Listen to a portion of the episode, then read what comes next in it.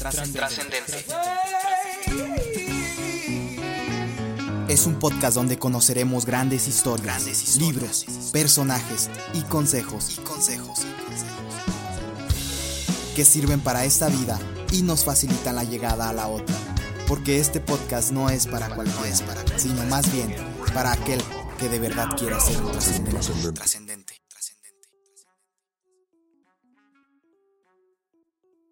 Hey, hola, ¿qué tal, trascendente? ¿Cómo están? Yo estoy muy bien, muy contento. Ya tenía unos buenos meses sin subir nada. Y es que el último podcast que grabé lo hice hace seis meses, me parece, en Estados Unidos. Entonces eso tenía ya sin subir.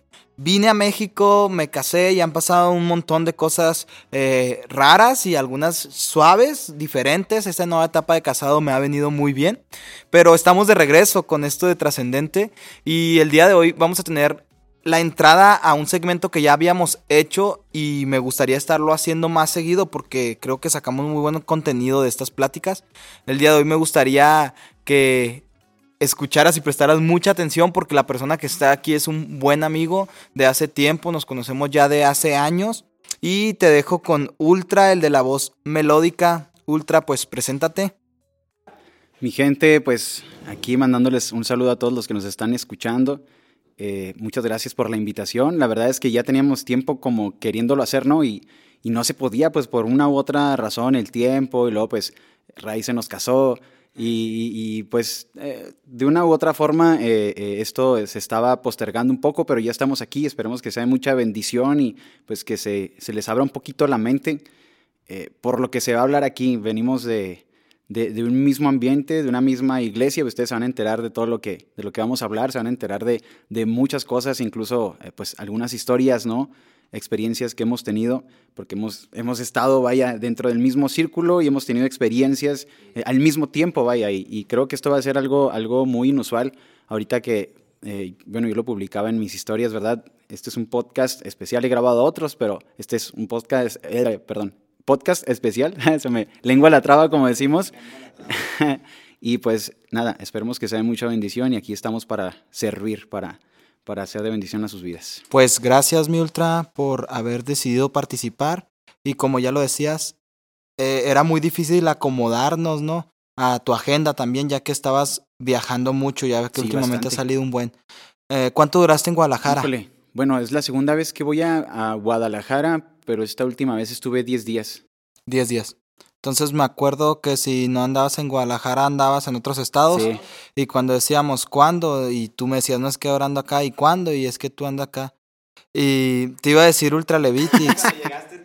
sí. Para los que no sepan, porque va a haber muchas personas que sí lo saben, este era el anterior eh, sobrenombre o, o tu nombre artístico con el que yo te conocí cuando eras Ultra Levitics.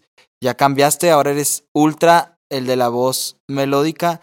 Eh, me gustaría que nos platicaras un poco de eso. ¿Por qué decidiste cambiar de nombre? ¿Qué fue lo que te motivó? Híjole, bueno, eh, pues la gente, de, hecho la gente así me conoce. Todavía voy a los eventos, ¿no? Y, eh, Ultra Levitics, ¿no? Y pues porque hay canciones que se quedaron con ese nombre, ¿no? claro, claro. Con, con, ese, vaya, con ese título.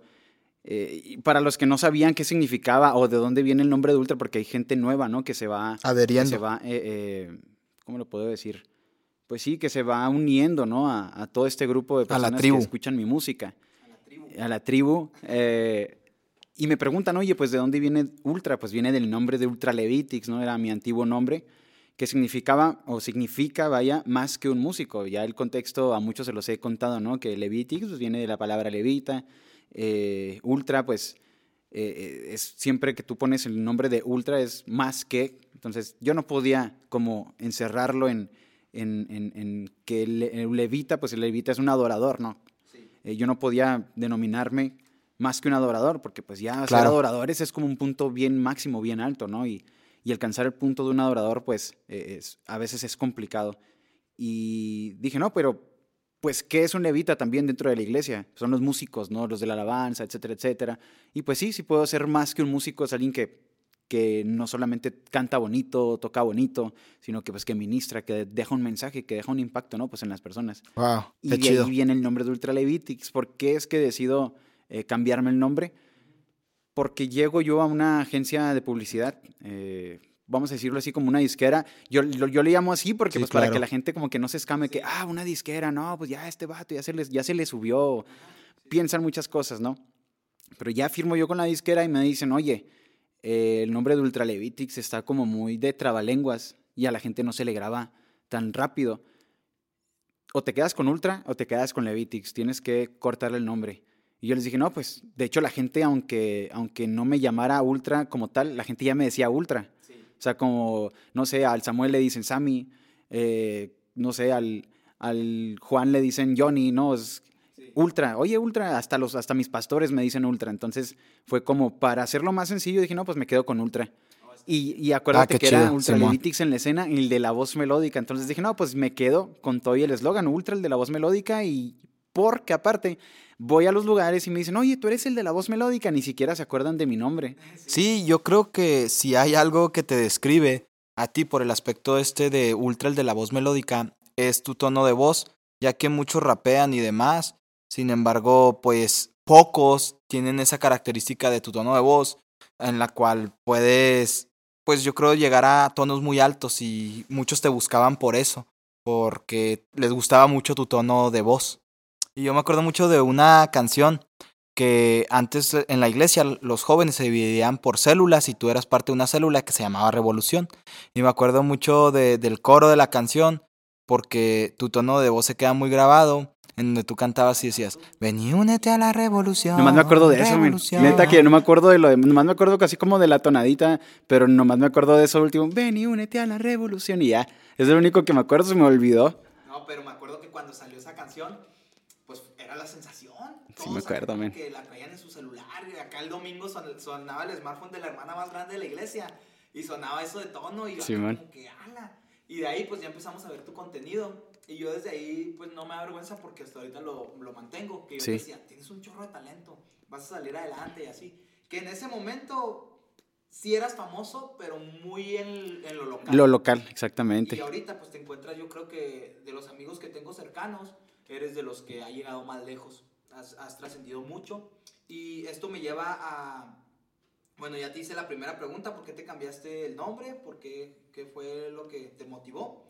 Eh, y quisiera hablar un poco de ti, de cómo fue que empezaste con la cantada, hace cuánto tiempo, en el piano y todo. Platícame de eso, Ultra, porfas. Híjole. Pues yo, yo empiezo a tocar el, el piano literal desde mis cuatro años de edad, desde bien, bien pequeñito. Y dato curioso, yo siempre tuve pánico escénico. Siempre, siempre fui bien penoso. Demasiado, demasiado. Yo creo eso se me quitó hasta el momento en que, no sé, decido entrar a cierto ambiente, ¿no? De lo que era y todo ese rollo, ¿no? Cosas, pues, negativas que te, te, te inhiben, ¿no? De, de, de la vergüenza. Ya no se te hace difícil eh, dirigirte hacia una persona en la calle o lo que sea. Entonces yo creo que a partir de ahí es donde se me empieza a quitar, pero yo digo que como tipo a la mala, ¿no? Que es como se me quita a mí la vergüenza. Y a mí me empieza como a gustar esta cuestión de, de hacer música en sí, como a los 12, 13 años, más o menos. Pero era porque yo ya venía desde la primaria concursando en concursos, vaya la, la redundancia de, de composición, composición poética y todo este asunto. Entonces escribir una canción es eso, es poesía encima de una instrumental. Y, y son las mismas reglas. Por ejemplo, una canción, no sé si has escuchado canciones seculares, una que dice, te escribo canciones de 440. Bueno, esa es de la, la duración 440 es, por así decirlo, es una canción ya muy larga que significa escribir mucha letra, que está compuesta de más de 16 barras, por así decirlo, por, así decirlo, por verso. Entonces tiene su, su chiste. Yo ya venía manejando eso. Entonces cuando me meten a todo este mundo, es como que me empieza a gustar. Para los que no sabían, yo, pues, yo era un apasionado por el fútbol y yo quería ser futbolista. Tú, tú te sabes esa historia. Eh, llega la música, se mete hasta la cocina, por así decirlo, y me olvido de, del fútbol, sí, sí, por completo. Y así es como yo empiezo yo a, a- a- a adentrarme a este mundo. Y vaya, se potencializa cuando yo llego a la iglesia, que es, que es cuando yo llego ahí a, esta iglesia donde estábamos nosotros. Ahí es donde se potencializa porque vaya, lo puedo decir meses antes, apenas estaba yo empezando a escribir mis primeras canciones cristianas. Apenas, apenas, apenas. Días antes de yo llegar ese domingo, y es una historia que yo platico de cómo es, cómo es que yo me convierto al cristianismo, es que uno de los sugieres que estaba ahí en la, en la puerta, no sé, ya ni me acuerdo quién era, ¿verdad? Pero que me saluda y me dice, bienvenido, estás en tu casa. Así me dijo. Y a mí me, me golpeó mucho esa, esa palabra. Yo entro a la iglesia, el pastor da como el, el, el ¿cómo se dice? La, pues sí, la invitación a aceptar a Jesús. Yo acepto a Jesús en ese momento y yo todavía venía de consumir ciertas cosas, sustancias, sustancias sí, sí, sí. Y es hasta que llego a esta iglesia o a la iglesia en sí, que es cuando se potencializa todo esto de la música, porque es cuando me empiezan a tomar en cuenta para la alabanza. Eh, que pero entonces, eh, perdón. Sí, no te preocupes familia era cristiana, pero ya no, tú ya no, estabas cerca de la iglesia, ni, ni ellos ni tú. O ellos sí, y tú no. Nada más mi mamá. Tu mamá y, tu hermano y tu hermana y tú lejos. Sí. Sí, sí, totalmente. Y llegas aquí a esta iglesia, oh, eso no lo sabía, yo pensé que ya venías como de otra iglesia, pero sí también decían, nunca supe de qué otra iglesia venía Samuel, pues en realidad... Pues si no, no, no, no venían de, de, ninguna, de ninguna iglesia y, y vaya, pues literalmente ustedes, toda la gente que, que nos que crecimos en esa iglesia, por así decirlo, eh, de la edad, me vieron crecer en el Evangelio, o sea, literal. Que yo ya conocía un poco, ¿no? Pues por la cuestión de la influencia de mi mamá y todo esto, pero no es como que yo haya tenido el encuentro. Me empiezan a tomar en cuenta para la alabanza, que de hecho yo ni siquiera, todavía para ese, para ese punto, todavía ni siquiera eh, mi música era tan melódica como ahora en día, ¿no? Y era así tipo, que mucho rap, mucho rap y nada más el puro coro era melódico y, eso viene a fuerzas, porque te digo, yo tenía un pánico escénico, a mí me da miedo presentarme ante la gente, ¿no? Y cuando eh, una amiga que tenemos en común me recomienda con el líder, se quedan así como que, oye, no, pues sí, si tú, te salen las armonías y a partir de ahí es cuando empiezo yo a tener este, este contacto con la música eh, eh, en sí y, y, que me dicen, y vas a tocar el piano yo tampoco lo tenía, o sea, sí lo tenía ya dominado, pero tampoco el, cantar y tocar al mismo tiempo y así cositas, detallitos, ahí es donde se empieza a, pues a, desarrollar, por así decirlo. Oye, qué suave eh, eso que nos platicas. Yo me acuerdo que cuando, llegaste, otra de las cosas que, que funcionó mucho es que empezamos a darnos cuenta que existía iglesia fuera de la iglesia, porque nuestra iglesia era muy, muy de nosotros mismos. Sí. Como teníamos muchos jóvenes, no necesitábamos participar con, con otros. Con otros, sí, sí, sí. Y tú cuando llegaste empezaste como a conocer mucha gente de afuera, ¿no? De, sí. De otras iglesias y por tu música. Sí, sí, sí. Y también lo otro es que empezaban a salir algunos artistas pues locales que no eran cristianos y te empezaron a solicitar mucho. Sí. Eso también pasó, ¿no? Fue una experiencia difícil, ¿no? Me imagino. Pues eh, bueno, yo lo puedo decir difícil en la cuestión de que eh, de, eso que dices, de que la iglesia era así muy de nosotros, entonces eran como muy, celosos a la hora de participar en otros eventos, participar en otras cuestiones. No, no vas a ir, no, no te dejo, eh, no, nada más aquí. Eh, si es allá, no puedes hacer esto, no puedes hacer lo otro, y, esa parte fue, fue complicada. Aparte porque te sientes como que, ah, no inventes, allá afuera me toman más en cuenta que aquí que aunque yo ya estaba, ya estaba dentro de un círculo, vaya, dentro de un departamento que era la alabanza, ¿no? Eh, híjole, pues yo creo en, ese tiempo sí, sí, sí había, ¿cómo lo puedo decir? Sí había mucha, con mucha exclusividad, como mucha, mucho hermetismo, ¿no? No podías tú asistir a otros eventos porque tenías a fuerzas que cumplir con la alabanza y no digo que no, ¿verdad? Pero, por ejemplo, ahora en mi caso que me toca ser líder, pues me acuerdo de todo eso y no podías ir a los, a, a los grupos de jóvenes de tu misma iglesia. Sí, de hecho. ¿Te acuerdas? No, era unos corajes porque yo, yo me tocó ser líder de jóvenes cuando Samuel estaba ahí dentro del grupo de jóvenes. Y él era pues parte de la alabanza y la alabanza ensayaba los sábados, sí. que es el día donde regularmente todos tienen reuniones de jóvenes por el hecho de que no hay escuela y hay más facilidad para los jóvenes asistir. Y me acuerdo que a Samuel nunca lo podíamos ver ahí porque le decían o la alabanza o los jóvenes. Los jóvenes. No puedes elegir las dos cosas. Sí. Y eso me daba mucho coraje, pero experiencias reales que pasaron en una iglesia. Y de hecho hace la semana, fíjate, eh, la semana pasada yo estaba platicando con mi familia y les, yo les digo, con toda la libertad del mundo yo puedo decir que todas estas experiencias sí me robaron un poquito de juventud. O sea, no robarme la juventud de que hay, eh, me volví un, un amargado y, y, tengo mentalidad de señor don viejito, ¿no? O sea, no, no, simplemente no pude vivir ciertas etapas por estar metido en, en, en esta cuestión, ¿no? De estar ahí en la alabanza y que tenía que elegir y, y, y, para mí siempre fue muy, muy complicada esta parte de tener que elegir. Entonces, fíjate, esto, esto no lo sabe nadie, ¿eh? pero tú te acuerdas que yo me la mantenía, me la mantenía disciplinado a cada rato por una u otra cosa y era por porque éramos bien polémicos, la verdad, nos gustaba, nos gustaba todo esto de, de, como tipo marcar una diferencia. De hecho, siento yo que como que fuimos el, el, el cambio de, de, esta generación, fuimos el cambio de esta generación en la cual, eh, no sé cómo lo, cómo lo puedo explicar, eh, de que eran niños, luego se convirtieron en jóvenes porque veníamos creciendo de 15, 16 años más o menos, y como que fuimos el el cambio donde ya empezó a tomar una forma, ¿no? Este grupo de jóvenes. Y para mí fue complicada esta parte de, de tener que elegir entre una cosa u otra. Entonces yo me quedaba con, con lo que venía siendo la alabanza general. Entonces todo esto a mí me robó ciertas experiencias, así lo puedo decir, me robó el vivir el tiempo con otros jóvenes, me robó vivir eh, el tiempo con, con, con, esta comunidad, ¿no? Y, y vaya, yo, yo puedo decirlo, no me ayudó porque de todas formas al final yo terminaba saboteándome a mí mismo. Okay. O sea, yo hacía cosas para que me disciplinaran. Eso no, no lo sabe nadie y, y, nunca lo he platicado, pero yo hacía cosas para que, para que me disciplinaran y poder tener ese tiempo libre eh, para estar en los jóvenes. Literal.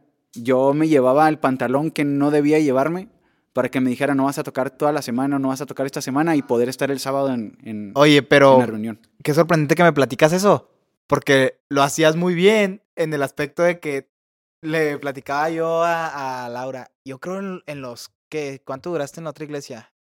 ¿Ocho años? Cinco años. Cinco años. Como tres y medio disciplinado. Sí. Y, y lo más sorprendente de todo esto, pues, pues tú puedes pensar, una disciplina no es cualquier cosa. Y sí, no es cualquier cosa, pero en nuestro caso, las disciplinas eran, lo voy a decir, tontas. Sí. Así te lo voy a decir. Porque imagínate que te disciplinan por pintarte el pelo. Que eso te pasó.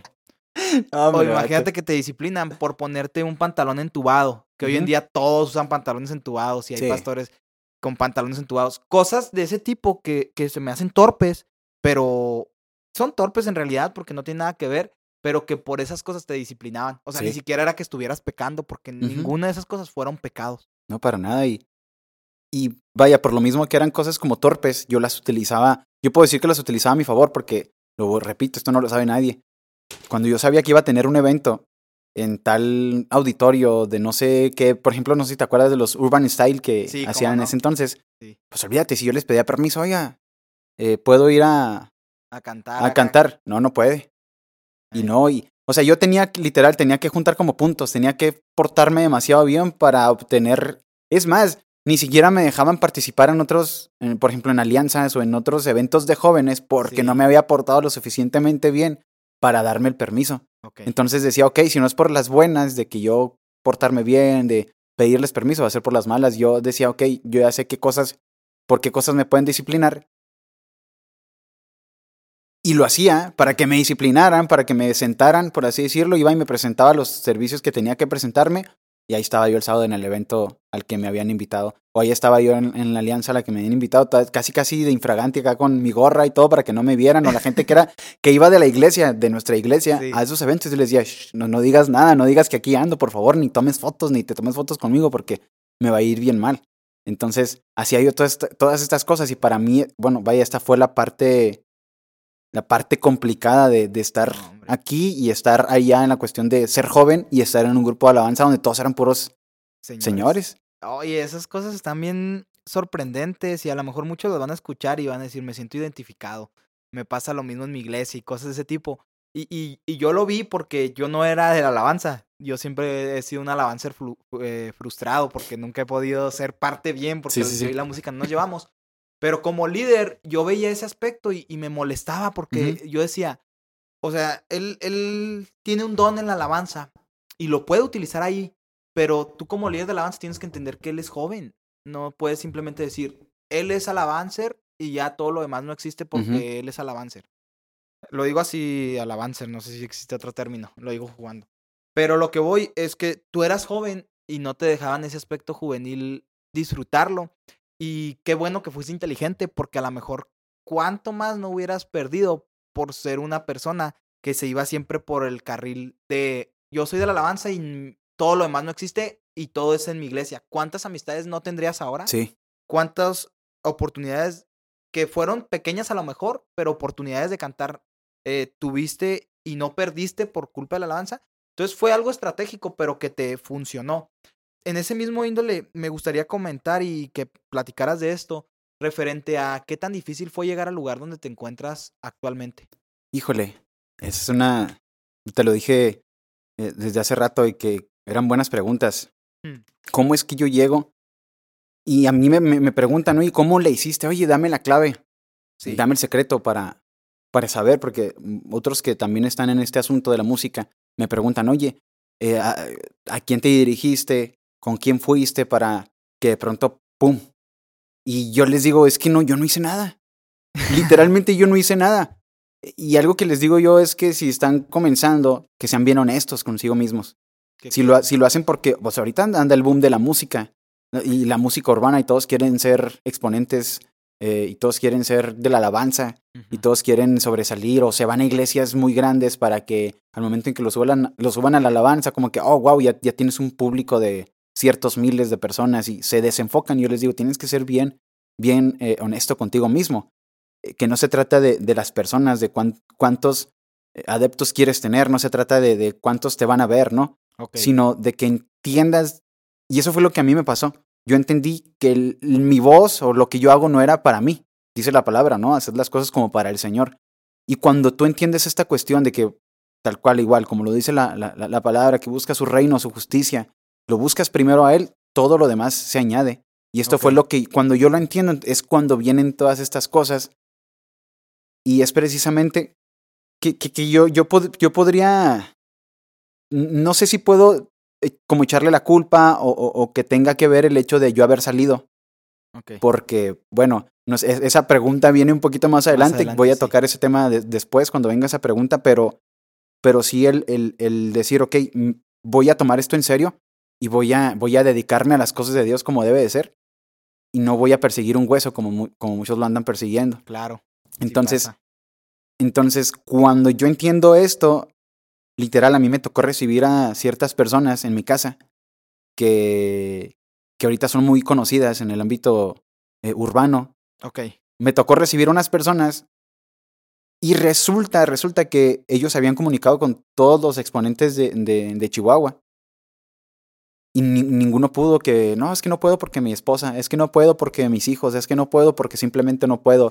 U otros de, ah, vato, no, ya, ya, ya estuviste mucho tiempo aquí, o sea, rechazo y fui la última opción literal, como de 15 a los que les hablaron. Y yo sin conocerlos me hablan, oye, eh, estos cuates van para Chihuahua, van a grabar un video y no tienen dónde quedarse. Que vaya, ellos podían pagar, no sé, un hotel, donde fuera. Tenían, tenían la, la, la facultad para hacerlo, ¿no? Y, y no lo hicieron. Los recibimos y me dicen esa misma, al día siguiente en la mañanita, oye, eh, pues te, te ganaste, por así decirlo, como el pase. Esta, esta historia no, no se la sabe nadie. No, qué chido, yo no la sabía. Me dijiste, ganaste el pase porque nosotros los probamos, los probamos a todos. O sea, los probamos a ver quién tenía el corazón de abrirnos las puertas de su casa, aún nosotros llegáramos a las 12, a la 1 de la mañana, eh, y, que, y que nos recibieran. Nosotros nos vamos ahorita a mediodía, pero nosotros queríamos hacerlo para ver quién era apto de, de, de porque estábamos buscando a alguien a quien apoyar y a quien echarle la mano, por así decirlo, que tuviera talento, porque esa misma noche eh, iba otra persona con ellos y les dijo, él también canta. Y les, les, enseñó mi música. y todo. Y lo, oye, canta chido. O sea, literal, yo no tuve que hacer nada. Yo no, no es como que yo los buscara. Oye, mira, escucha mi música. Oye, mira, te paso esto. Mira, para que escuches mi nuevo tema. No, nada de eso. Ellos, y por otra persona, oye, canta chido. Y al día siguiente me dicen esto. Órale, sácate el micrófono. Vas a grabar. O sea, el, el otro que venía con él traía un micrófono, una laptop. Me acuerdo que, que teníamos un colchón, lo, lo pusimos para que se encerrara más o menos el, sonido, Y de ahí, la gente ya cuando lo, lo escuche, escuche este podcast, Vas a ver a qué me refiero. De ahí sale Yo no tengo miedo. Oh, no, sí, como no, sí la conocemos. De ahí sale Yo no tengo miedo. Y desde entonces, de- después vino Trastorno versión México. Y ahí también fue un proceso porque tenían como a 10, Opciones. 10 opciones de, de, gente que, que- que cantaba muy melódico. Estaba un cuate que se llamaba Mr. Don, que ahorita Ok. el vato tiene buenos números. Eh, había varios, había varios. Me dicen, pues a ver si te hablan.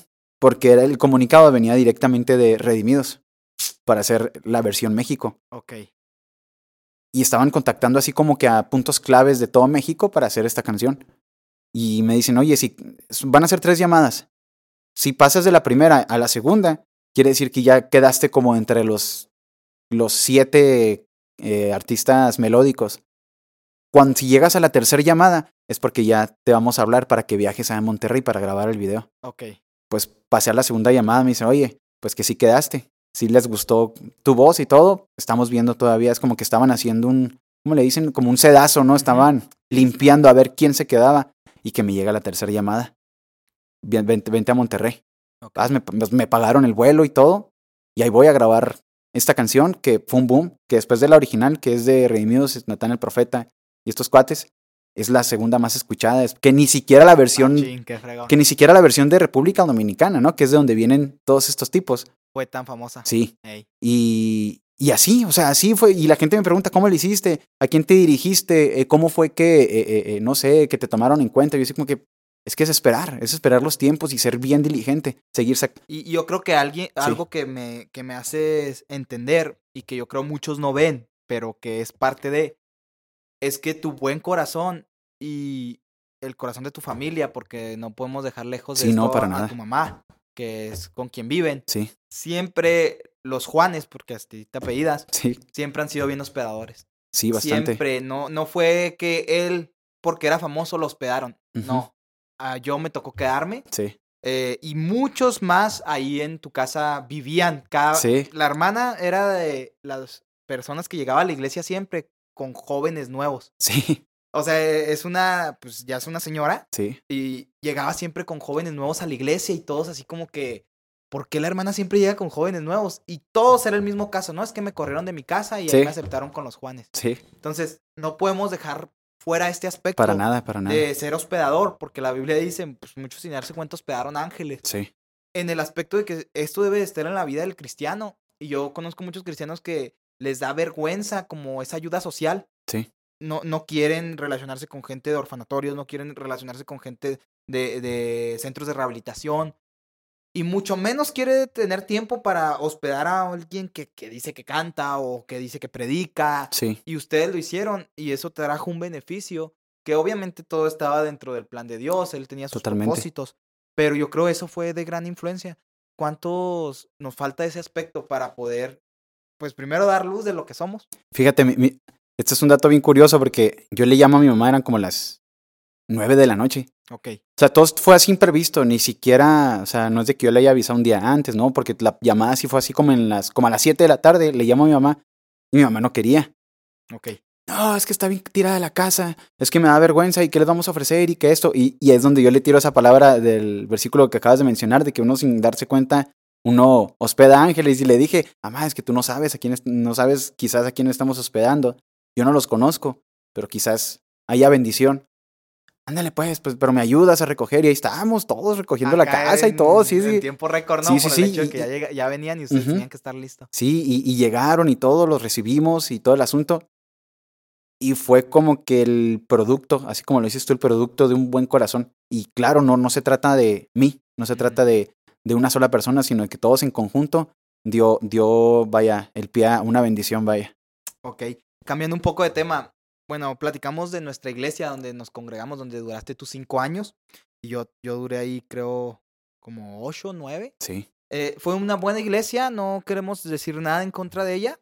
Simplemente era difícil o es difícil todavía de que se entienda mucho esta área de los jóvenes. Eh, al pastor lo amamos mucho porque muchos van a saber Sí. de quién estamos hablando. Yo lo quiero mucho, él ofició mi boda y cosas de ese tipo, o sea, tengo mucho cariño con él. Pero sales de ahí y por, por eso yo te hago esta pregunta. Sales de esa iglesia y empiezas a despegar, más, más que de todo el tiempo que duraste ahí. O sea, cinco años tuviste un cierto atascamiento sí, pero sales de ahí y empiezas pum, a, a pegar. ¿Qué, Sí. ¿Qué crees que haya influenciado o servido eso de que... De moverme de lugar. Sí, de cambiarte de iglesia. Eh, yo, digo, yo digo que sí. Yo digo que sí, totalmente, porque pues fue, fue, fue, es como, es como cuando te cambias de casa, una nueva, una nueva colonia, nuevos vecinos, nuevo ambiente. Eh, entonces empiezas a vivir experiencias nuevas que te llevan a, a- a- a nuevas actitudes, ¿no? Y, y aptitudes también. Pero lo que sí es de que la gente pensó que yo me fui por, por esa razón de, ah, es que me ofrecen un lugar, ah, es que me ofrecen esto, ah, es que de seguro se fue persiguiendo aquello y no. Y es a lo que voy. Eh, ¿Cómo es que viene todo esto a raíz de, de servir a Dios? Yo me voy de ahí porque estaba comenzando a servir en un ministerio de evangelismo, que eran que, personas que se disfrazaban de payasos Oh, sí me acuerdo. que se disfrazan de payasos y andábamos en parques de la ciudad o en otras ciudades evangelizando, dando un show de payasos y todo, y al final se daba un mensaje. Y, y a mí me estaba llamando demasiado eso, estar en, en las calles, literal, comer polvo, ¿no?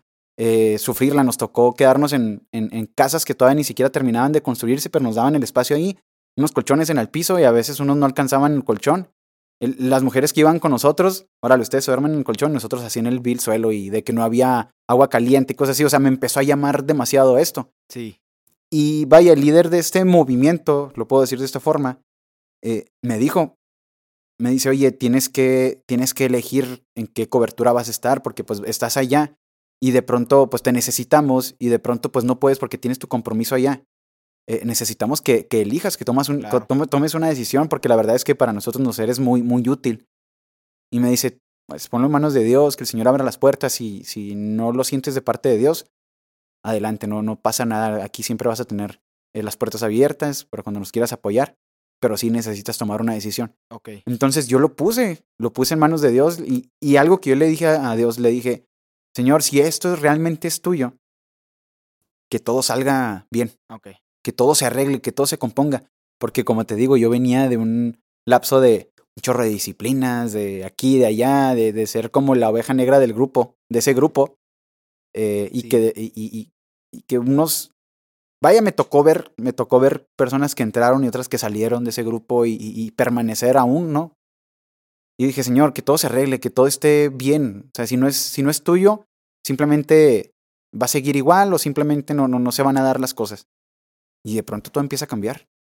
Todo empieza a cambiar, empiezan a, de pronto me empiezan a dar más lugar en, dirigir, no sé, un domingo o dirigir los miércoles. Me empiezan a dar como que esa responsabilidad. Entonces ciertas cosas empiezan a componer, por así decirlo. Se empiezan a abrir las puertas. Y yo entendí que ese era el momento. Porque eso es lo que yo le había pedido a Dios. No fue como algo que yo provocara o que yo hiciera. Simplemente se empezó a dar. Dije, ok, esta era la señal que yo había pedido. eh, y siento la paz. Porque tú sabes que cuando que te quieres mover a otro lugar y no sientes la paz, pues no es simplemente. No, no, no, no me siento tranquilo de moverme. No me siento porque aquí me dan buena, buena palabra. Aquí yo estoy bien. Eh, eh, pero entonces todo se empezó a componer, por así decirlo. Y un día, pues ya yo le digo al pastor, pastor, ¿sabe qué? Quiero platicar con usted. Estoy empezando a servir, bla, bla, bla. Y pues necesito tomar una decisión de, de estar bajo la cobertura de ellos o continuar en esta cobertura. Y pues tú sabes, ¿no? Lo que se ha dicho de la iglesia en donde estoy, ¿no? De lo que manejan, las doctrinas que manejan y todo este asunto. Me empezaron a, a- como a querer convencer de no se vaya y es que allá le van a decir que usted es esto y, y muchas cosas, ¿no? Y dije, no, pues con mayor razón. Pues con- sí, con, con mayor razón, porque eh, creo que esa misma mentalidad, creo que, que tanto a ti y a mí nos iba a tener un poquito enterrados claro. y, y no hubieran sucedido muchas cosas. Te digo, no le adjudico a ese hecho lo que me ha estado sucediendo, pero sí fue una vía. Entonces, me voy por esta razón. Y no fue hasta, yo estuve, yo me fui en 2016, fue como en octubre, octubre de 2016, estuve noviembre, diciembre, no, febrero, marzo, se abre la, la, la nueva iglesia. Y allí, fíjate, el pastor me dice, eh, tienes que enterrar a, a, a Ultra Levitics, en ese entonces todavía era, tienes que enterrar a Ultra Levitics un año, tienes que guardarlo para que te, te, te, Te enfoques te enfoques en la alabanza.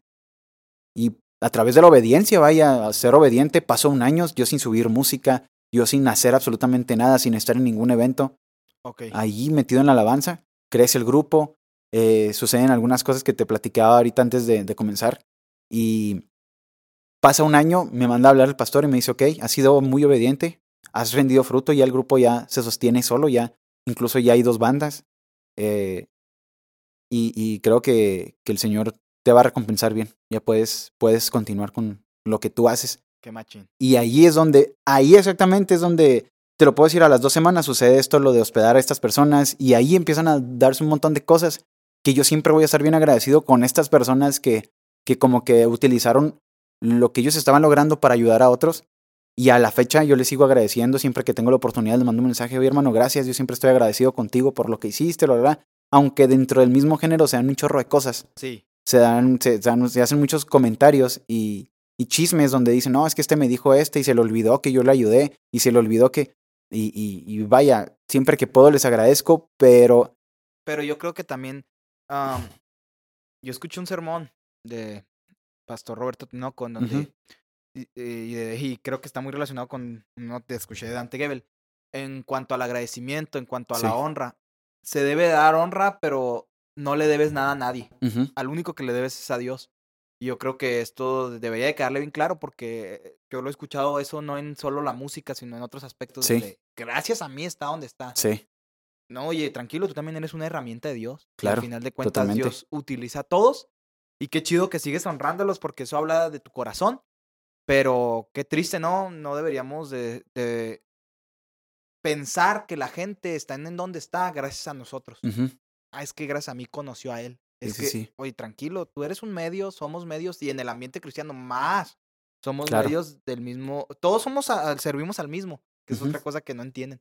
Pero eso que dices es muy cierto y que qué triste que pasa eso también en el aspecto musical. Entonces, vaya, la cuestión está de. Porque hasta la fecha, ¿eh? Hasta la fecha me he encontrado personas que siguen ahí y me dicen, oye, pues, ¿por qué te fuiste? Se dijo que esto, se dijo que aquello. Entonces, tengo la he tenido la oportunidad de decirles, es que yo no me fui por eso. Hey. Yo me fui a servir a las calles, yo me fui a evangelizar. Nadie ve las cosas que no son o que no llaman tanto la atención. O sea, nadie uh -huh. ve ese aspecto. Todos ven el ultra ahorita y mira, con razón. Sí. O sea, no saben que hay un proceso. Primero se siembra para poder cosechar. Claro. Y muchos no ven la siembra, nomás ven la cosecha y dicen, hey, yo quiero esa cosecha. Oye, pues siembra. Claro, y, y me, me, causa mucha gracia porque eh, la gente pensaba, no, pues de seguro se va a ir allá a la grande. Pues porque allá quiere que, quieren que lo vean. Y, y no, y ni siquiera me fui a la grande. O sea, yo no estoy en la, en la grande como le dicen. Eh, estoy en uno de, las, uno de los bracitos de, de, esa, de esa iglesia grande. Ok.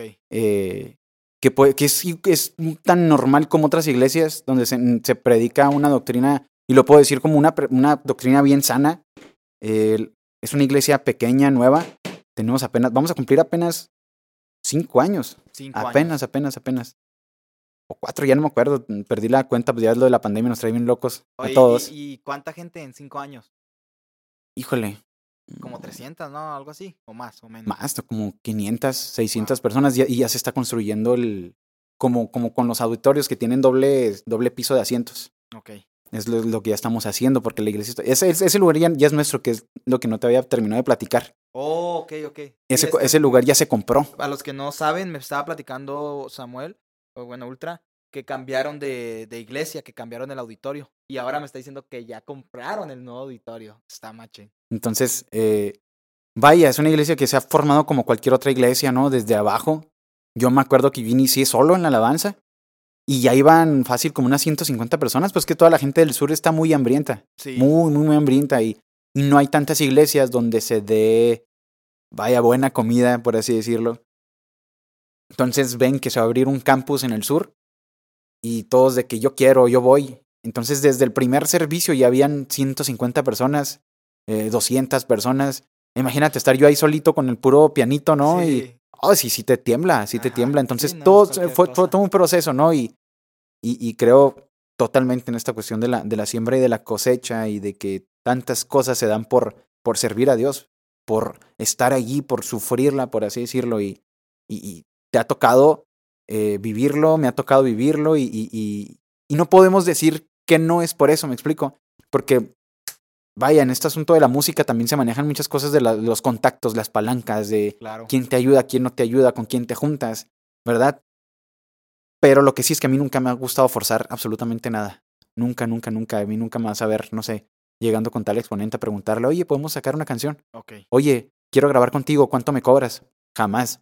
Si, si antes no hay esto, por ejemplo, una amistad, si antes no hay un, un- un- una, Trato. un trato, una comunión, vaya, es como sacar una canción entre dos desconocidos y pues nunca va a tener un, un- un impacto real porque el contexto es de que estas dos personas ni siquiera se conocen o que estas dos personas ni siquiera son amigos, de que realmente solo fue como un compromiso entre dos disqueras, se unieron y, y ya. Como pasa, como pasa, sí, exactamente. Y, y, y vaya, sí, puede que sí somos productos, que puede que sí somos marcas, ¿no? Que se cuidan, porque como quiera ten- termina siendo un negocio la música, como Sí. quiera. Sí, sí, sí. Pero dentro del cristianismo hay otras cuestiones. Hay otras cuestiones. Es como, pues lo que decía Jesús, si te, si este te pide la, si te están peleando, no la capa, no, no te la, no la pelees, pues dásela. Eh, si este te pide, dale. Si, si te dan un, una bofetada, pon la otra. O sea, se manejan este tipo de cuestiones y no podemos nosotros como ignorar o hacernos los oxisos, ¿no? Con, con lo que se maneja dentro del, del reino. Entonces es bien complicado a veces estar dentro de, de este mundo sin salirte de la línea.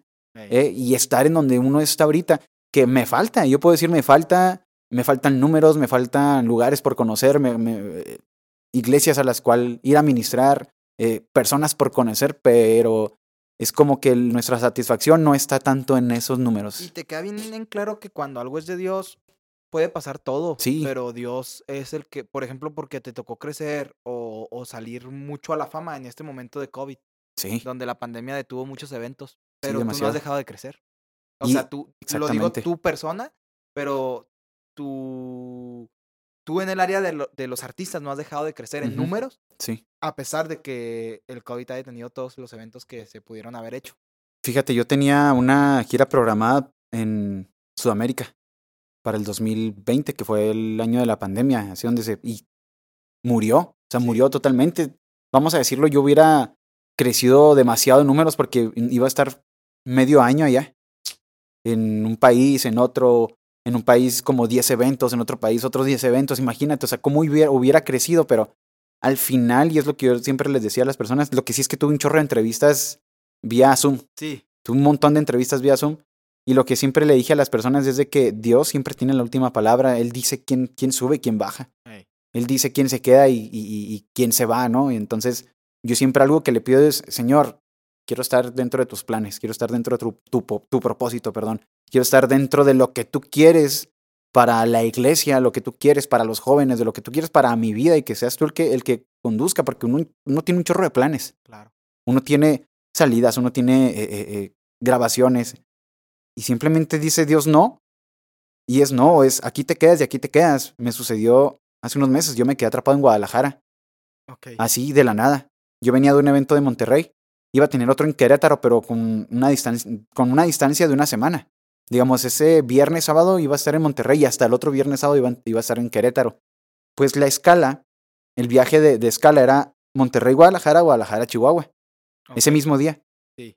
Pues yo salgo de Monterrey, llego a Guadalajara al aeropuerto y resulta que no existe ese viaje. No está ese viaje de Guadalajara a Chihuahua. Como que hubo un error en el sistema o no sé qué sucedió. El caso es de que no existe ese, ese, ese vuelo. Y me haz de cuenta que me quedé sin ropa porque también mi maleta se perdió. No. Entonces yo publico en historias y, y la gente ahorita me están viendo aquí por Instagram. Yo publico en historias, oigan, pues no, no, no conozco Guadalajara, y no es la primera vez que vengo, yo caí por accidente, por accidente. Eh, alguien que me reciba en su casa. Y empezaron a saltar personas. No, que yo te recibo, ¿dónde estás? Y, y así, bien, bien, bien chido. Y, yo, y, y hasta en eso yo le dije a Dios, Señor, pues eh, me saltaron personas, tú ponme o ponme el sentir de con quién quieres tú que yo me quede. O sea, fue algo que quizás lo pude haber elegido por mi propia cuenta, pero como era una situación un poquito complicada, dije, no, pues me voy a- quizás me voy a quedar en una casa y no sé, que las personas, eh, que vaya, que esto sea algo más de, de como desafío que de bendición. Sí. Entonces resulta que me, me, me contactan dos chicos y me dicen, no, pues nosotros, pues mi, mi, mi papá es pastor y todo esto. Y dije, no, pues de, de aquí soy por el ambiente, Sí, claro. por el ambiente. De aquí soy y me hospedaron y todo. Y resulta, pues son, son hijos de un apóstol, de allá de Guadalajara, tienen un instituto bíblico.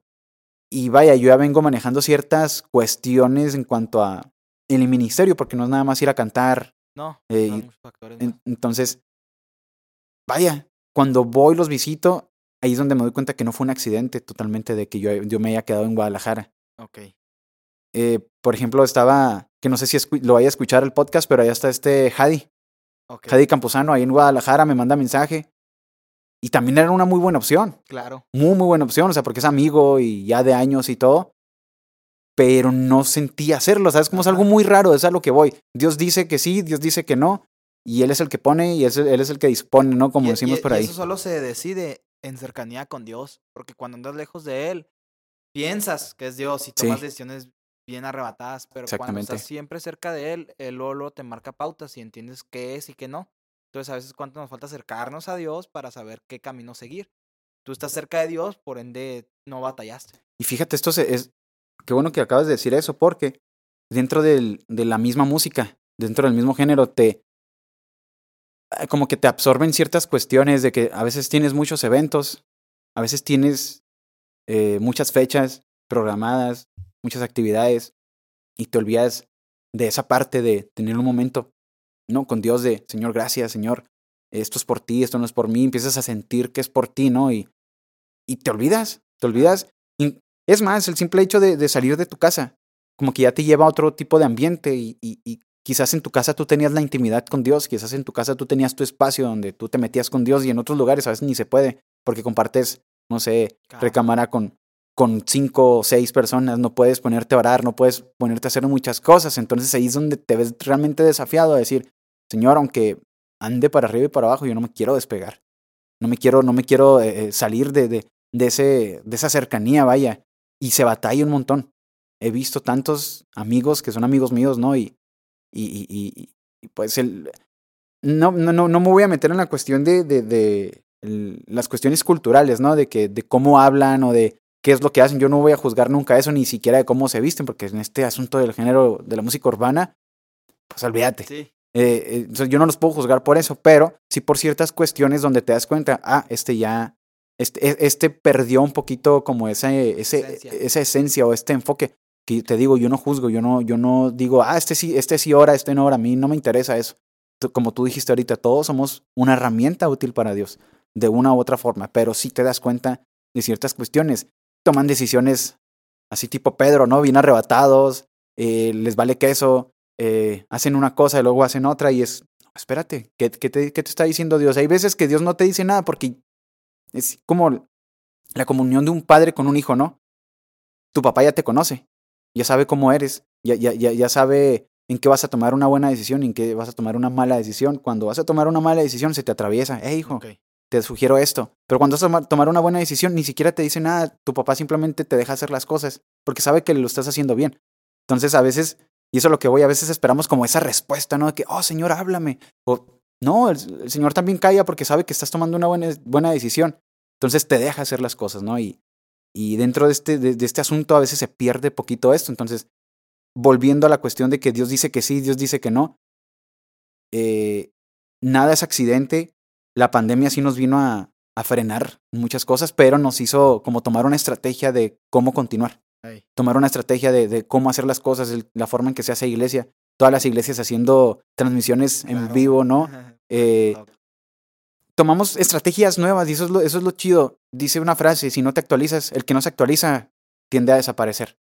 Entonces creo que es como que ese llamado que tenemos los que estamos ahorita en redes, en estar ahí constante, que a veces quizás yo no subo un tema cada mes o cada dos meses o cada tres meses, pero estoy ahí, ahí, ahí Sí, constante, constante, de que la gente sepa de mí, de que la gente esté, me esté viendo, de que la gente nos, es- nos esté eh, siguiendo, por así decirlo.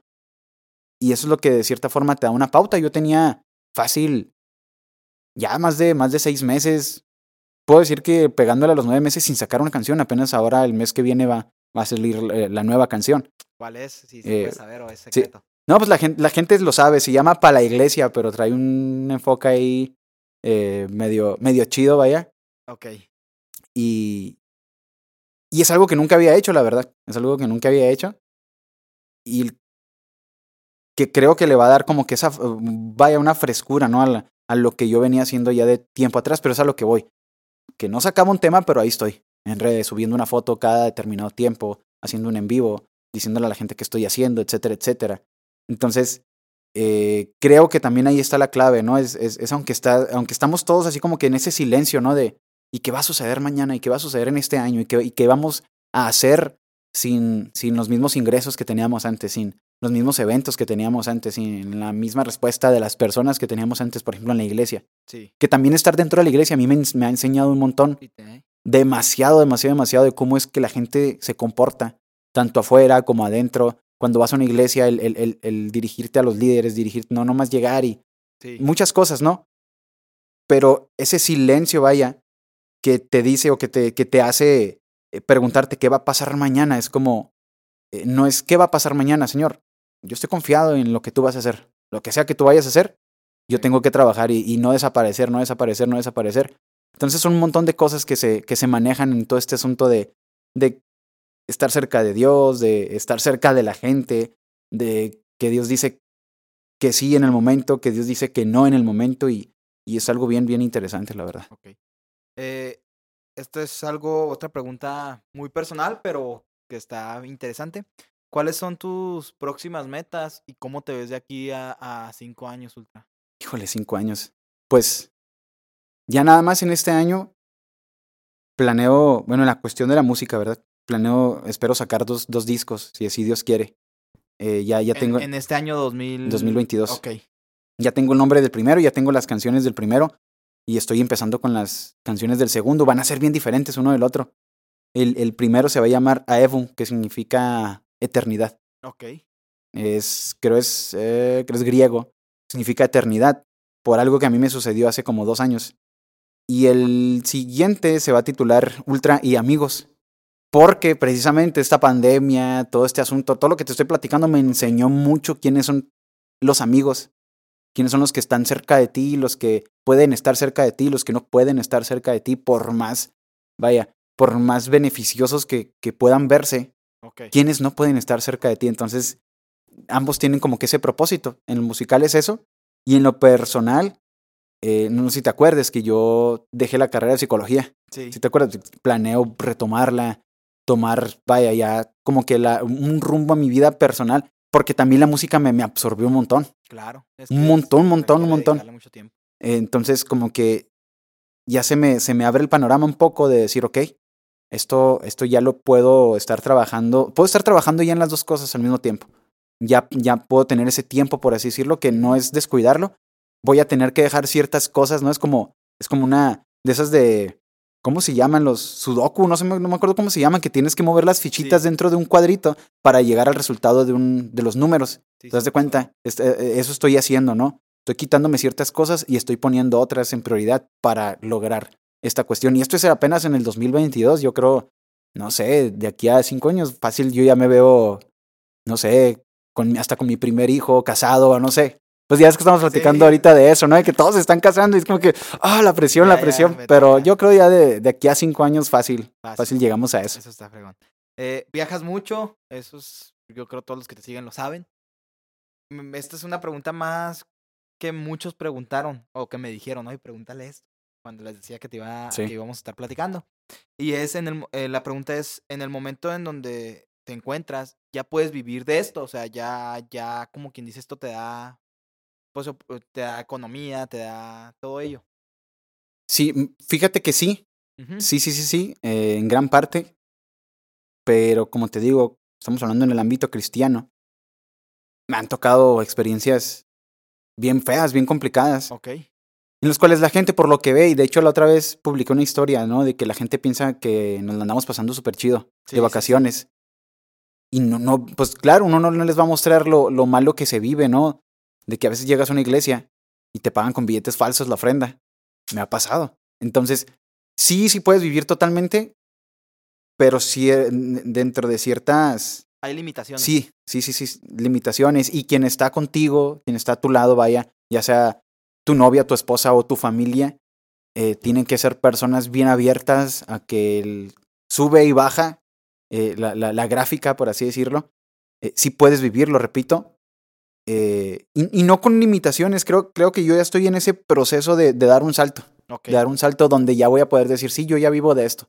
Sí, yo ya puedo, no sé, ahorrar para comprarme un carro, ahorrar para empezar a construir una casa o hacer una casa. Yo ya estoy como que dando ese salto Pero sí, hace que dos años, tres años, me la estaba viendo negras. Claro. Súper, súper negras y e invertir más de lo que podías a veces obtener. Entonces ya estoy en ese pequeño salto de empezar a obtener de lo mucho que ya había sembrado.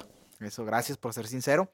Lo otro es qué tan difícil es salir adelante en este ambiente cristiano. Esto lo refiero en dos aspectos.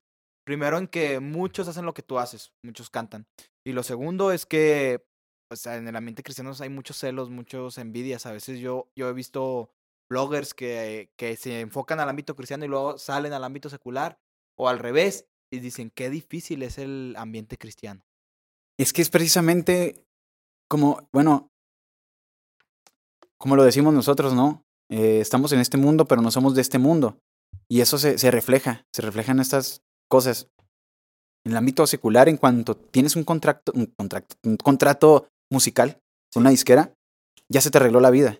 Ok. Porque empiezas a tener eventos. No, olvídate, te conectan con los más grandes exponentes de la música secular y, y obtienes millonadas que te dan la oportunidad de comprar un edificio completo y empezar a rentar las habitaciones de ese edificio y empezar a vivir de eso y comprar un montón de carros. O sea, los mismos contratos te manejan eh, cantidades bien exorbitantes y en el contrato viene, te vamos a dar casa, te vamos a dar carro, te vamos a dar, sí, un montón de beneficios. Entonces, por eso a veces los artistas eh, eh, están bien atorados con las disqueras o les deben millones. Sí. ¿No te ha tocado que, no, que tal, tal artista se fue a juicio porque debe no sé cuántos millones de dólares porque no, no cumples ciertas eh, pautas del contrato? Te demandan porque, pues, como se maneja un montón de dinero, es como que, hey, no cumpliste esto, órale, ahí te va el peso de la ley. En el ámbito cristiano no funciona así.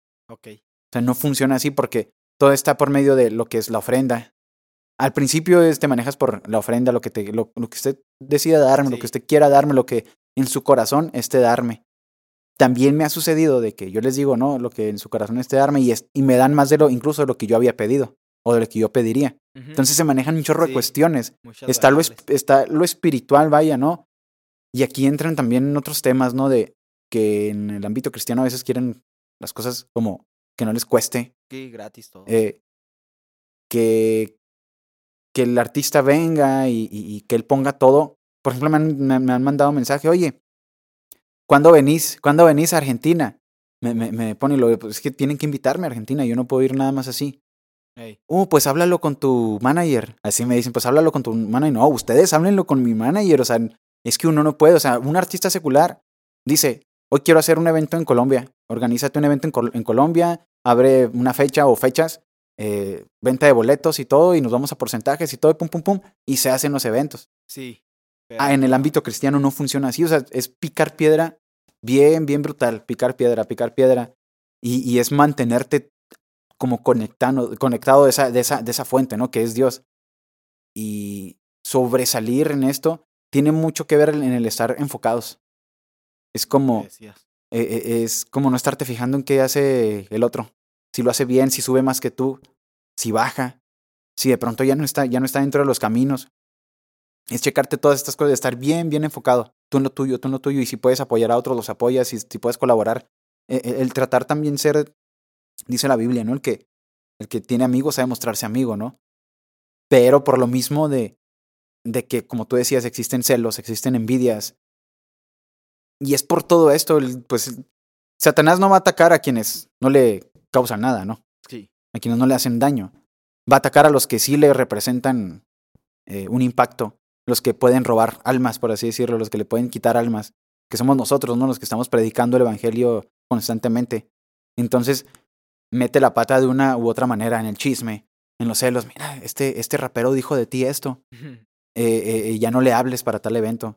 O a un organizador, no, este vato cuando habla, habla bien, bien raro.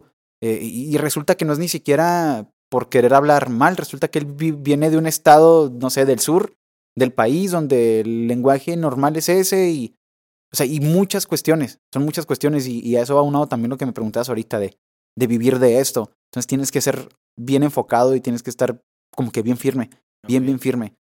Y creo que solo así, o sea, estar pegado a, a Dios y también trabajar en esa, en esa cuestión. Ok, ya por último y para terminar, este, me gustaría que nos platicaras algunas experiencias que hayan marcado tu vida y que te hayan hecho ser quien eres a- ahora. Yo, yo conozco unas, por ejemplo, supe que te dio...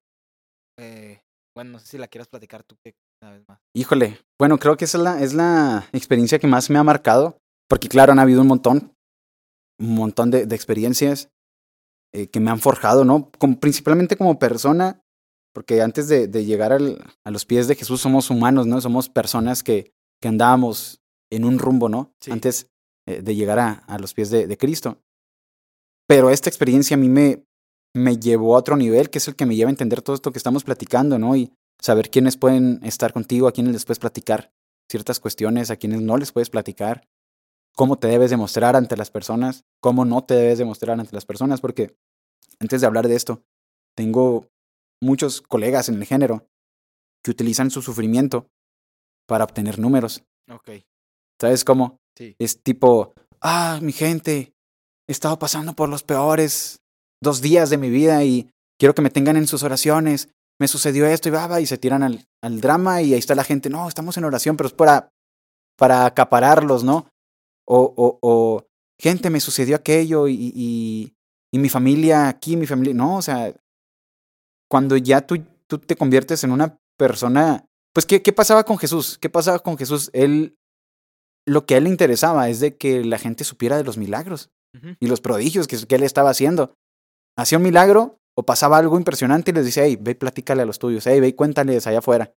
Pero pasaba algo malo y yo creo que así era Jesús de que, hey, no digo, porque mi reino no se trata de eso, se trata de, pues vengo a libertarlos, vengo a darles eh, eh, eh, paz que sobrepasa todo entendimiento, no pueden usted, ustedes saber de las malas noticias. ¿Tú crees que, por ejemplo, entre los discípulos no discutían, no se peleaban entre ellos? Sí. O sea, ese tipo de cosas la gente no las sabía. Y cuando me pasa a mí esto, pues obviamente nadie se enteró hasta después de que, no sé, hasta después de que pasé el proceso. Pero a mí me, me, me diagnostican con cáncer de colon. Me, me diagnostican en el 2019. Sí, 2019, como para marzo, más o menos. Yo, yo empecé con los síntomas en enero.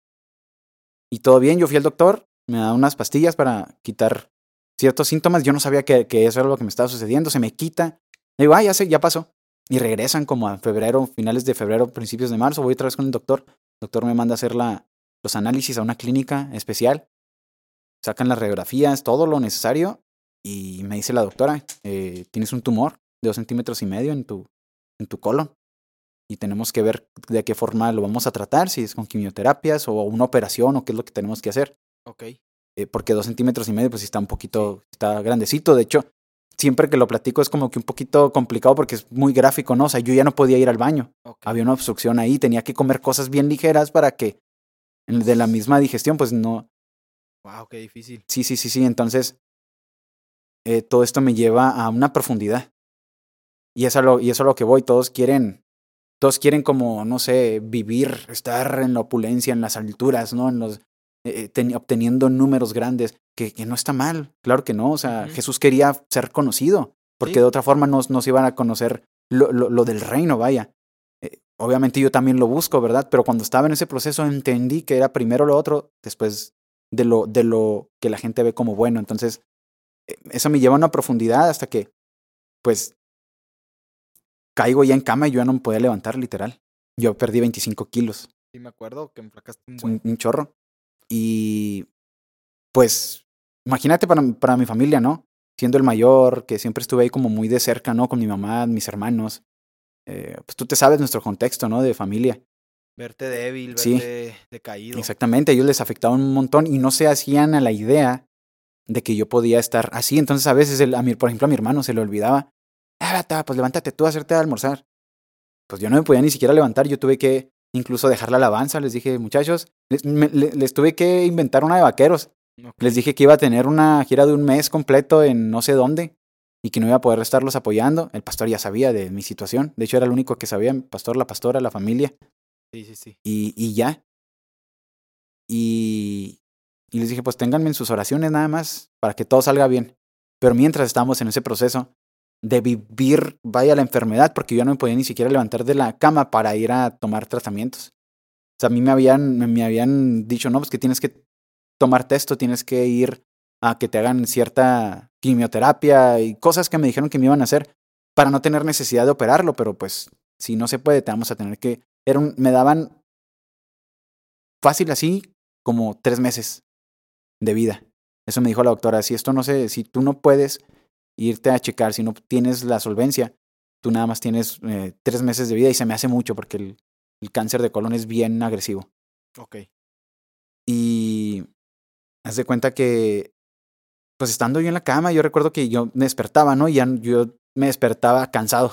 Ok. Cansado, yo no descansaba por las noches. Nada, nada, nada. No podías ni dormir. No, no podía. Y me acuerdo que en ese punto Dios me empieza a hablar, así literal, la gente, ah, esto es un tema un poquito delicado porque la gente dice, no, es que Dios no te puede hablar directamente, solo, es a través de su palabra. Claro que porque es la voz de Dios, es la palabra, es, es, vaya, es Dios mismo a través de la palabra, pero, pero todavía existe eso de que el Señor te habla audiblemente y te dice ciertas cuestiones. Y el Señor me llevaba mucho a, a lo que es el Salmos 16. Y ahí es donde empiezo a entender todo esto, ¿no? Que dice, tus cuerdas me cayeron en lugares deleitosos y es hermosa la heredad que me ha tocado. Bendeciré a Jehová que me aconseja y aún por las noches me enseña mi conciencia. A Jehová he puesto siempre delante de mí porque está a mi diestra, no, sé, no seré conmovido. Entonces fue un lapso de como de marzo a abril donde estaba con esa palabra, con esa palabra, con esa palabra, con esa palabra, ¿no? Y, y, yo le decía, Señor, pues esto qué significa? Porque si tú lo lees, es como que lo lees y pues, ¿qué significa? O sea, es, ah, sí, no, pues no. lu- lees lugares deleitosos, te imaginas algo muy bonito, ¿no? Y como que, ah, Dios está conmigo. Pero no, no significaba absolutamente nada de eso. O sea, sí significaba al final, pero significaba el, el, el yo te- bueno, que es, es lo que a mí el Señor me enseña, ¿no? Yo te tomo en cuenta, es lo que Dios me estaba diciendo. El decir que te puse las cuerdas es que es como te puse la mira, te puse en la mira, te, te, te- y ahí ya te tenía en la mira, te tomé en cuenta. Entonces tienes que entender quién es tu heredad, quién es lo más hermoso que tú tienes. Y no se trata de la familia, no se trata del dinero, no se trata de los números que tú tengas en las redes sociales. ¿Quién es nuestra, hermo- nuestra hermosa heredad? Jesús. Al final de cuentas, todo, no, o sea, no importa absolutamente nada. Jesús es lo más, lo más valioso que tú tienes. Es lo que el Señor me llevaba a entender. Entonces, cuando tú entiendes que es lo más valioso que tú tienes, Jesús, está sobre Jesús, no está sobre la enfermedad. No está sobre la angustia, sino sobre la victoria que Jesús ya tuvo en la cruz. Que fuera en esta vida o que el Señor me llamara a su pres- presencia, el Señor iba a hacer un milagro. Porque allá en su presencia, pues yo no iba a tener cáncer, Ahí. ya no iba a estar triste, ya no iba a estar eh, eh, dolorido, cansado, etcétera, etcétera. Entonces empecé a entender todas estas cosas, ¿no?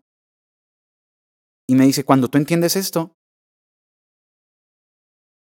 pasas a un lugar deleitoso, que ya no te importa lo que estás viviendo, ya no te importa lo que estás pasando, lo disfrutas, aprendes a disfrutar el tiempo y dices, ok, Señor, tú me quieres, tú me quieres aquí o me estás enseñando algo, hoy decido que esto no me va a detener, hoy decido que esto no me va a paralizar, sino que en ti yo ya tengo una victoria y cada día se vuelve como esa victoria, ¿no? Ay, amanecimos. Mamá, te amo, hermano, te amo, hermana, te amo. Empiezas a valorar un chorro estas cosas, ¿no? Y luego dice el 7, ¿no? Eh, a Jehová que me aconseja y aún por las noches me enseña mi conciencia. Yo estaba literal pasando. Cuando tú, tú, tú, bueno, siempre que escuchamos como que las noches o las sombras o como los, los, pues es- son tus momentos como los más críticos, ¿no? De tu vida. O cuando dicen antes de salir el sol, el- es cuando la noche se pone más oscura, ¿no? Ya ves que dicen por ahí. Sí.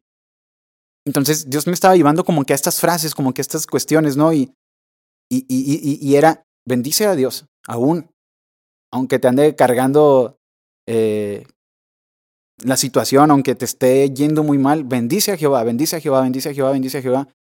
Y tu espíritu, que ese nunca duerme, que ese siempre está activo, eh, a la hora de levantarte, vas a entender cosas nuevas. Es lo que Dios me estaba hablando en ese momento, vas a comprender cosas nuevas. Entonces yo estaba sobre esa palabra y luego dice el 8. eh, y a Jehová he puesto siempre delante de mí porque está a mi diestra, yo no seré conmovido. ¿Y qué quiere decir esto, no? Automáticamente. Pon a Dios siempre en primer lugar. En todo lo que te está sucediendo, ponlo en primer lugar. Y Él promete estar a un ladito de ti, aunque a veces eh, sientas que no está, y eso es lo que la gente a veces no comprende, ¿no? Tienes una deuda, ahí estás todo preocupado porque le debes a Coppel, ¿no? A, Banco Azteca o no sé, a cualquier otra Sí, sí, sí. eh, eh, empresa y ahí estás todo, todo preocupado. eh, pero es porque no le preguntas a Dios antes de hacer las cosas, Señor, ¿quieres que haga esto? ¿Quieres que saque este préstamo? Señor, ¿quieres que... Es más, ¿quieres que le ayude a esta persona? ¿Quieres que no le ayude? Señor, ¿quieres que haga esto? ¿Quieres que no lo haga? Eh, entonces lo pones en primer lugar. Yo, enfrente de, de mi situación, dije, ok, Señor, yo ya, yo ya me voy a olvidar, ya me voy a olvidar. Y así, y yo lo decía así tal cual, no, si me muero o no me muero, hoy decido ponerte, ponerte en primer lugar. Me levanto, Señor, gracias. Me, me acuesto, Señor. eh, si ya no me despierto, nos vemos ahorita. Yo le decía, sí, señor, si ya no despierto, nos vemos ahorita. Eh, gracias por todo. Y, y dice, porque está mi diestra, no seré conmovido. O sea, la situación te va a golpear, va a llegar eh, adversidad y absolutamente nada te va a mover de tu fe. Y eso es lo que el Señor quería que yo entendiera. Cuando yo comprendo, ¿no? Todo esto de que yo ya no estaba parado sobre el cáncer, ¿no? Sobre la angustia de la enfermedad, que yo no estaba parado, porque fue un proceso así bien, bien fuerte. entonces, mucho estrés, mucho decaimiento. Entonces ahí es donde yo ya empezaba a celebrar una victoria, aunque yo no la estaba viendo. Yo ya estaba empezando a celebrar una sanidad, aunque yo no la estaba viendo. Entonces un día, fue un domingo, nunca se me va a olvidar. Yo me levanté a hacerme almorzar y yo no podía hacer eso. Me levanto a hacerme almorzar. Mi mamá se levanta, porque hasta eso, me, como yo estaba desde bien temprano despierto, se levanta y, hijo, ¿por qué, qué haces parado? No, no, espérate, yo, yo, yo te hago.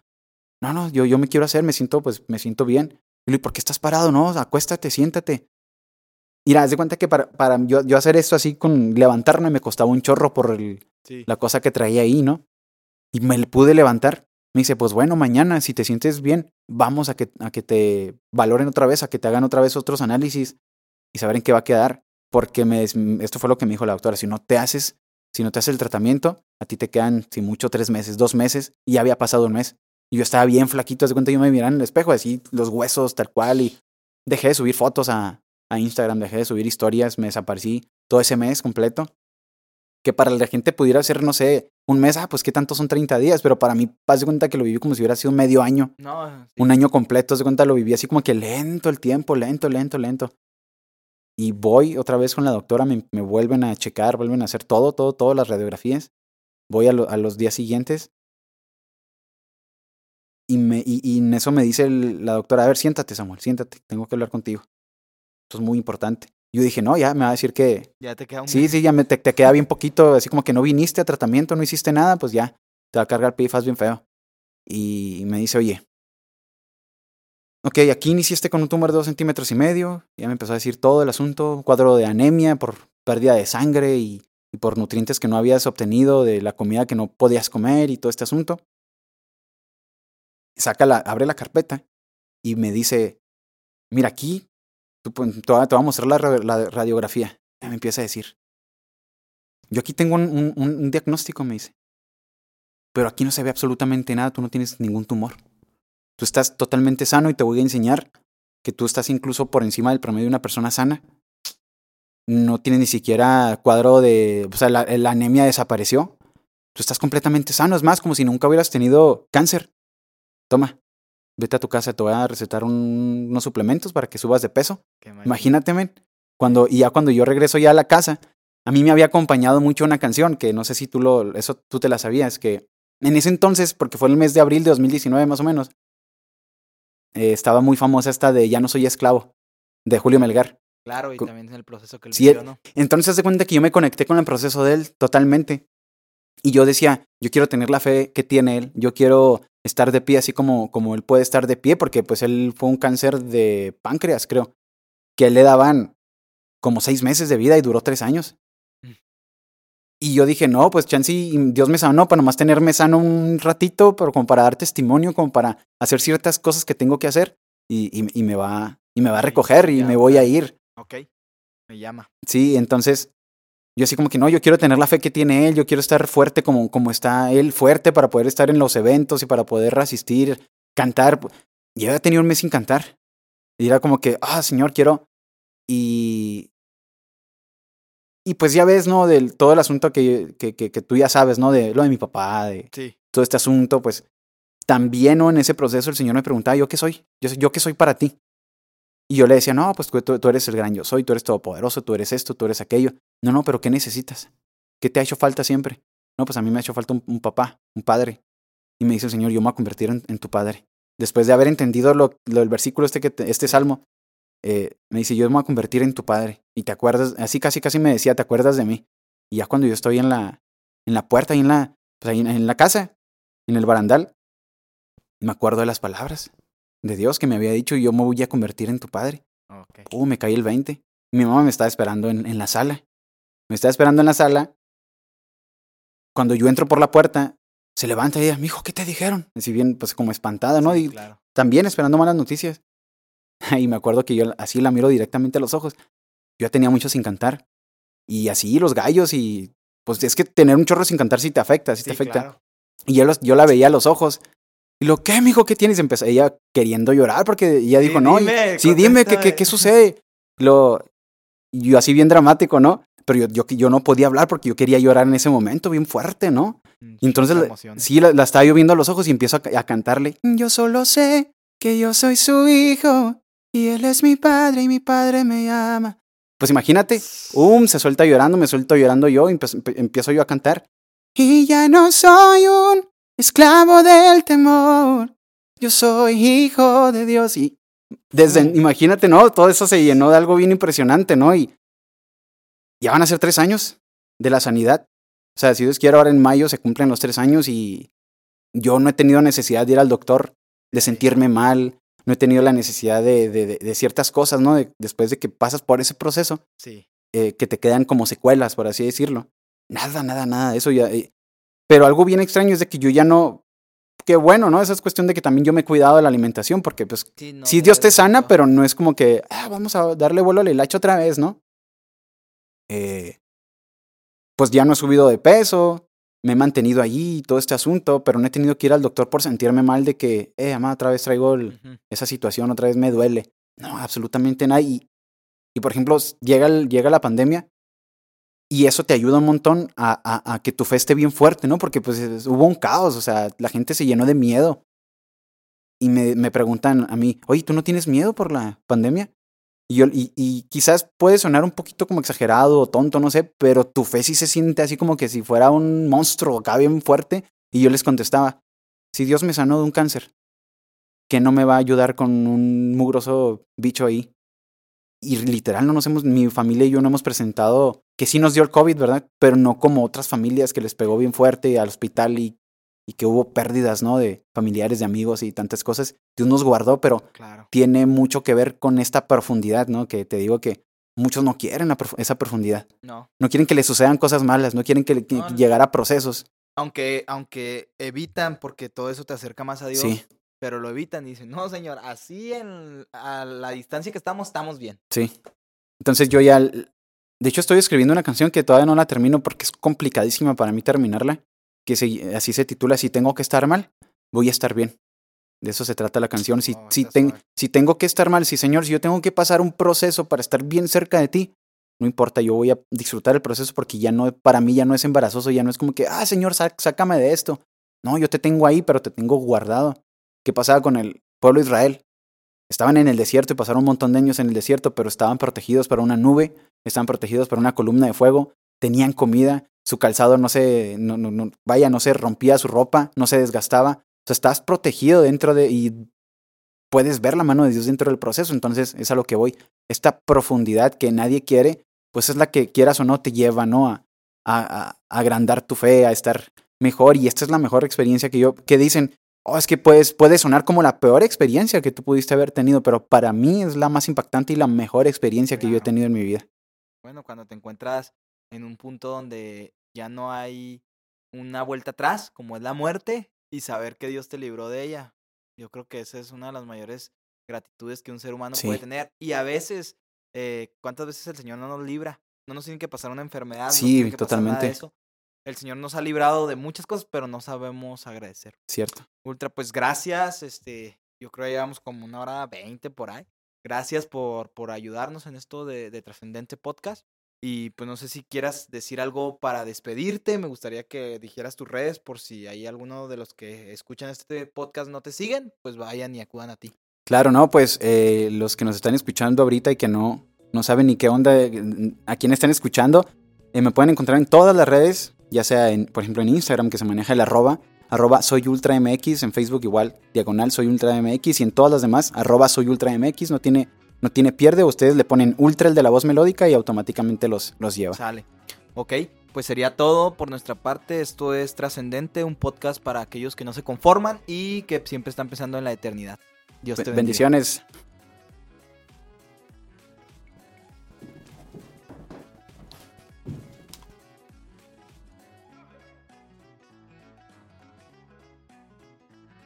Bueno, los que se quedaron de principio a fin, aquí en el en, el en vivo, Dios me los bendiga mucho. cuídense. Están, no, pues han estado desde el principio. ¿Qué comentarios? Nomás que